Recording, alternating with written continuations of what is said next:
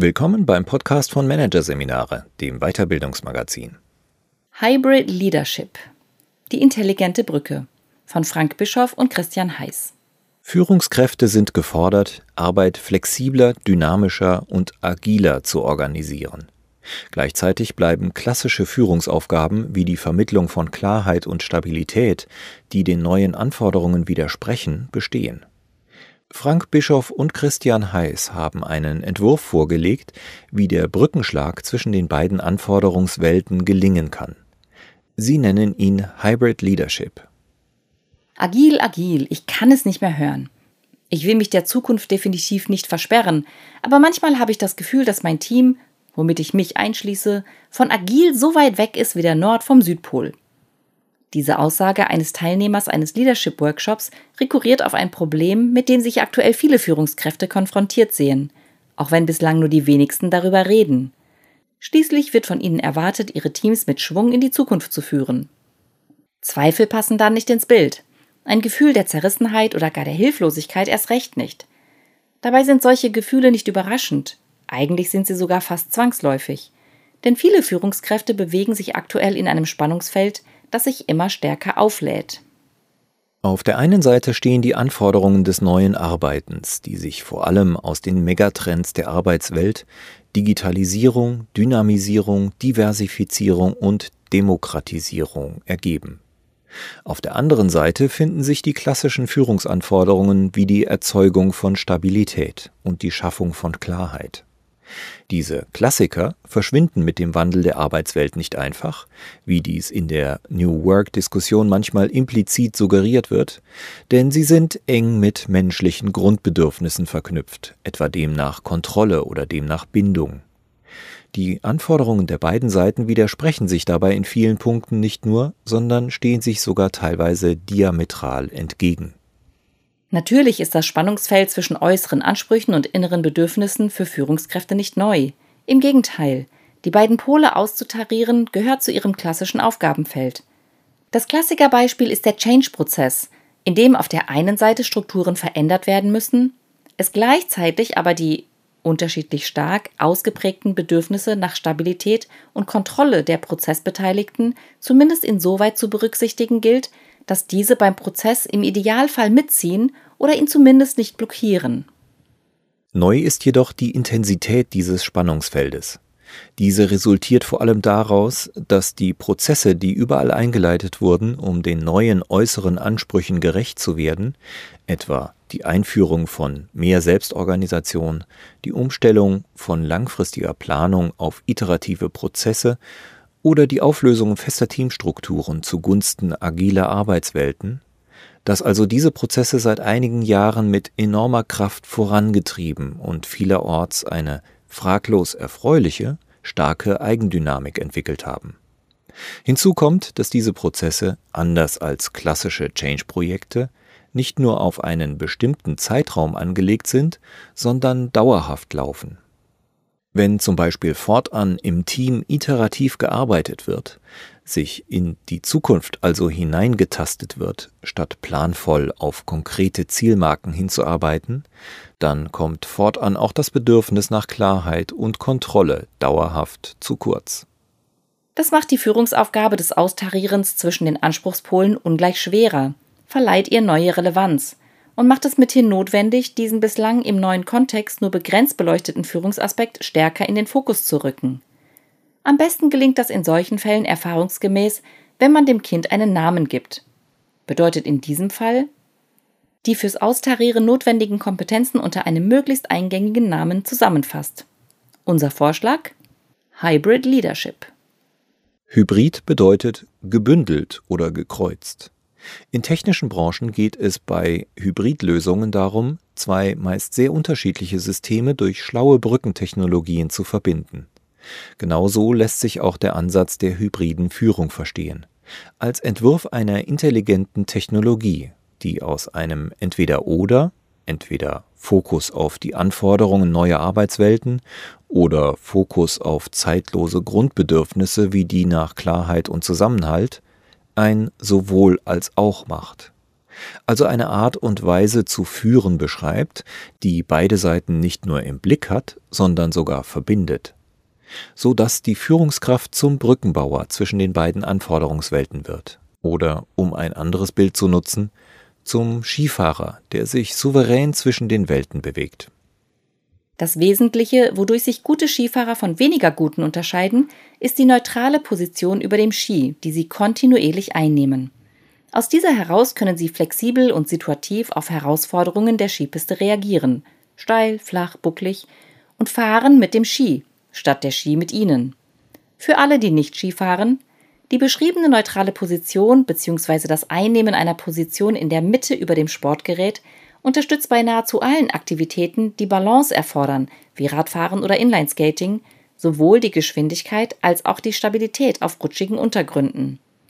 Und genau das Einnehmen einer solchen neutralen Position ist es auch, aus der heraus hybride Führung am besten gelingt. Aus dieser kann die Führungskraft die Anforderungen aus beiden Welten am besten im Blick halten, situativ flexibel auf sie reagieren und Brücken zwischen den Welten bauen.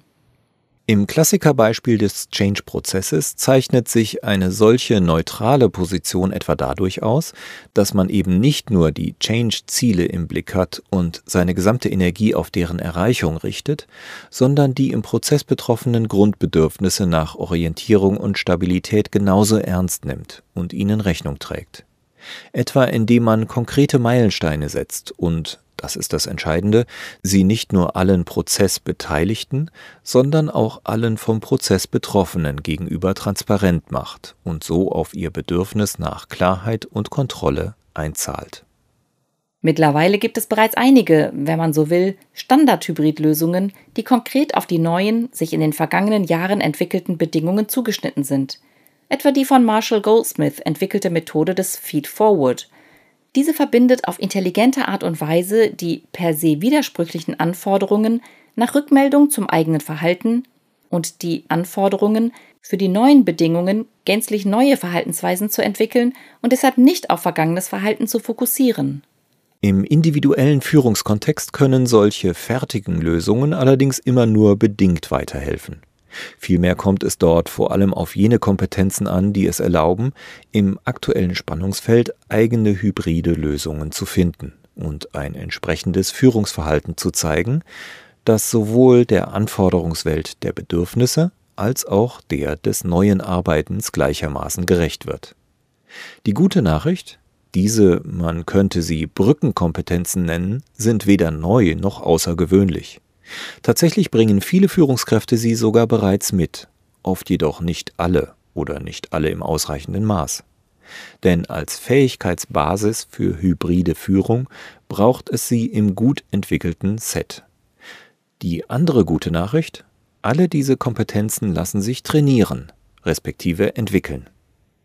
Brückenkompetenz 1. Selbstklarheit. Gute Führung fängt bekanntermaßen in einem selbst an. Das gilt für den Aspekt der hybriden Führung genauso wie für jeden anderen Führungsaspekt. Während sich jedoch der angeleitete Selbsterkenntnisprozess in der Praxis meist auf die Auseinandersetzung mit eigenen Stärken und Schwächen und eventuell noch den eigenen Motiven begrenzt, muss er in diesem Fall weitergehen.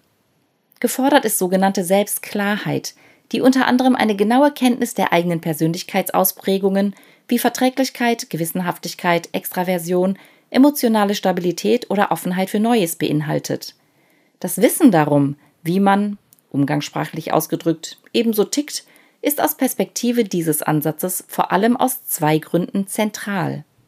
Erstens ist Selbstklarheit entscheidend, um besagte neutrale Position zwischen den Anforderungen einnehmen zu können. Naturgemäß befindet sich wohl kaum eine Führungskraft per se in einer solchen Position.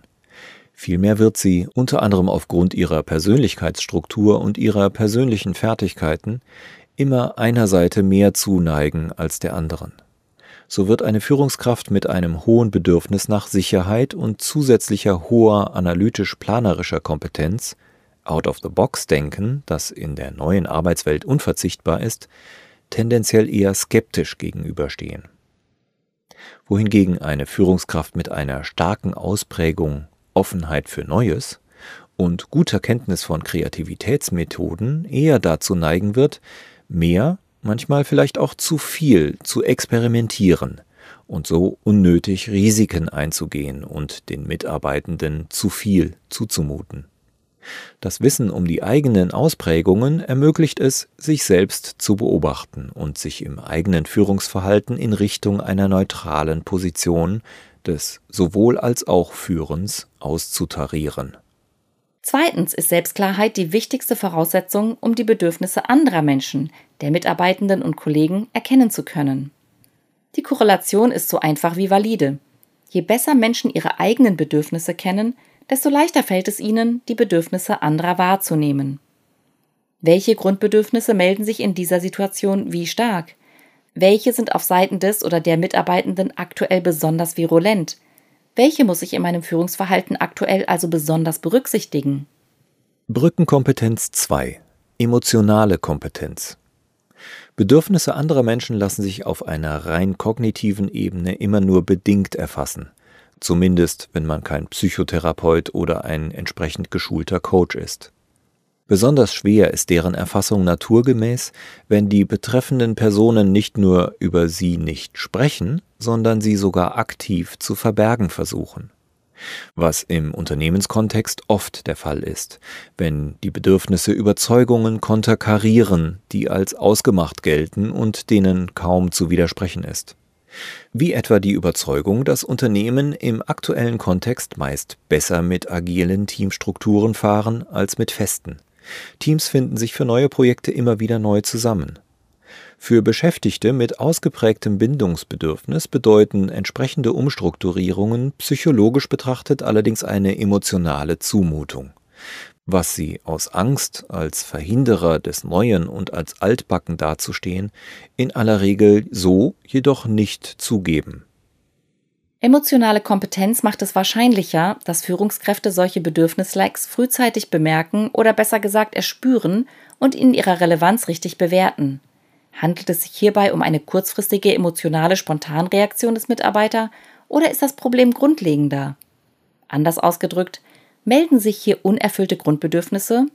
Vor allem die Teilkompetenz der Empathie spielt hierbei eine Rolle, die es erleichtert, emotionale Signale zu empfangen und sich in das Gegenüber hineinzufühlen. Für die Bewertung des Erspürten und die Ableitung entsprechender Maßnahmen ist übrigens die, wenn man so will, Hybridvariante der Empathie am wichtigsten, die kognitive Empathie, die es einem erlaubt, die Perspektive des Gegenübers einzunehmen und gleichzeitig eine bewusste Distanz zu dessen Gefühlen aufrechtzuerhalten, sie also nachzuempfinden, ohne sie zu den eigenen zu machen. Eine entsprechende Maßnahme könnte im genannten Fall der Auflösung der Teamstrukturen dann etwa Pairing sein. Die Mitarbeitenden arbeiten im agilen System überwiegend in Zweierteams, wodurch eine menschliche Konstante entsteht, die auf das Bindungsbedürfnis einzahlt. Brückenkompetenz 3 Zuhörkompetenz die menschlichen Grundbedürfnisse wie das nach Stabilität, Kontrolle, Selbstwert, Schutz oder Bindung melden sich umso stärker, je mehr sie das Gefühl haben, auf der Strecke zu bleiben. Werden sie ignoriert oder verdrängt, schrillen ihre Alarmsirenen nur umso lauter und rufen umso konsequenter zum Widerstand gegen alles auf, was ihre Erfüllung gefährdet. Werden sie dagegen wahrgenommen, wird ihnen Aufmerksamkeit geschenkt, werden sie leiser, sie beruhigen sich sozusagen. Mehr noch, sich die eigenen Bedürfnisse bewusst zu machen und insbesondere sie zu artikulieren, heißt tatsächlich immer auch, sie bereits ein Stück weit zu befriedigen. Über Bedürfnisse redet man allerdings nicht zwischen Tür und Angel und am ehesten dann, wenn man das Gefühl hat, dass der Gesprächspartner oder die Gesprächspartnerin mit wirklichem Interesse dabei ist. Formaler formuliert könnte man sagen, wenn das Gegenüber über Zuhörerkompetenz verfügt, also die Fähigkeit, sich im Gespräch selbst zurückzunehmen und dem anderen einladend oder, wie es zumeist genannt wird, aktiv zuzuhören. In der hektischen Arbeitswelt, in der oft ein Meeting nach dem anderen ruft, wird diese Art des sich zeitnehmenden Zuhörens übrigens als extrem wertschätzend erlebt. Dass darüber hinaus die Fähigkeit zum guten bzw. aktiven Zuhören in einer Arbeitswelt essentiell ist, die zunehmend auf Selbstorganisation, Partizipation und mithin auf intensiven Austausch setzt, liegt auf der Hand und wird zudem reichlich kommuniziert. Trotzdem gibt es bei dieser Kompetenz unter Führungskräften nach wie vor einen erheblichen Entwicklungsbedarf. Was unter anderem damit zusammenhängen dürfte, dass, wie psychologische Studien zeigen, besonders zielstrebige und umsetzungsorientierte Menschen per se ungeduldiger und folglich von Natur aus oft auch schlechtere Zuhörer sind. Brückenkompetenz 4 Visions- und Zielklarheit Visions- und Zielklarheit bedeutet, dass eine Person in der Lage ist, ein emotional kraftvolles Bild der Zukunft zu entwerfen. Für den Brückenschlag zwischen der Bedürfniswelt und der Anforderungswelt des neuen Arbeitens ist diese Fähigkeit essentiell. Denn solche Zukunftsvisionen zahlen grundsätzlich auf beide Seiten ein. Zum einen können sie erheblich zum Aufbruch in die neue Arbeitswelt motivieren, dazu den entsprechenden Veränderungsprozess nicht nur mitzumachen, sondern aktiv mitzugestalten – auf der anderen Seite machen sie die Zukunft greifbar und bedienen somit die Grundbedürfnisse nach Klarheit und Orientierung. Übereinstimmende Befunde aus der Motivationspsychologie zeigen, dass Visionen umso kraftvoller wirken, je besser sie bildlich vorstellbar sind. Zudem wurde nachgewiesen, dass es wichtig ist, sie mit lang-, mittel- und kurzfristigen Zielen zu unterlegen, die drei Kriterien erfüllen. Erstens sollen sie ambitioniert und gleichzeitig erreichbar sein. Zweitens sollten sie positiv als Annäherungsziele formuliert werden, also hinzu statt weg von. Und drittens sollten sie beim Reflektieren ein Gefühl der Freude auslösen, eine Art glückseliges inneres Grinsen, bestenfalls sowohl bei derjenigen Person, die sie formuliert hat, als auch bei denen, die sie hören oder lesen. Brückenkompetenz 5 Analytische Kreativkompetenz Das Spannungsfeld zwischen der Bedürfnis- und der neuen Arbeitswelt ist komplex. Die Anforderungen von beiden Seiten wabern in und verwirren sich miteinander. Um sie auf intelligente Weise miteinander verknüpfen zu können, müssen sie erst einmal, zumindest bis zu einem gewissen Grad, entwirrt werden. Dafür braucht es im ersten Schritt analytisches Geschick. Um im zweiten Schritt hybride Führungslösungen zu finden, also letztlich widersprüchliche Anforderungen gleichzeitig zu berücksichtigen, braucht es zudem Kreativkompetenz. Denn solche Lösungen sind in der Regel nicht naheliegend, teilweise auf den ersten Blick sogar kontraintuitiv, wie Marshall Goldsmiths Idee, Feedback nicht zu vergangenem Verhalten zu geben, sondern zu zukünftigem und es so in Feedforward umzuwandeln. Eine gute Möglichkeit, um sowohl die Analysefähigkeit als auch die Fähigkeit, neue, andersartige Lösungen zu finden, zu fördern, ist nachgewiesenermaßen Coaching. Was insofern gut nachzuvollziehen ist, dass es zu diesem Format gehört, die Fragen hinter den Fragen zu stellen und Probleme und Herausforderungen aus verschiedenen Perspektiven zu betrachten. So wichtig die genannten Kompetenzen sind, um den Brückenschlag zwischen klassischer und neuer Anforderungswelt zu meistern, bieten sie allerdings keinen Bewertungsmaßstab für hybride Führung. Entscheidend ist vielmehr, wie Sepp Herberger es ausgedrückt hat, wenn die Nutzung dieser zugegebenermaßen etwas ausgelutschten, aber eben doch treffenden Fußballplattitüde erlaubt ist, auf dem Platz. Und auf diesem Platz läuft es dann gut, wenn das Team, zu dem der oder die Führende dazuzuzählen ist, zum einen seine Strukturen und Arbeitsweisen erfolgreich an die Bedingungen der neuen Arbeitswelt anpasst und zum anderen dessen Mitglieder gleichzeitig Zugehörigkeit, Bindung, Stabilität, Klarheit, Kontrolle und Orientierung erfahren.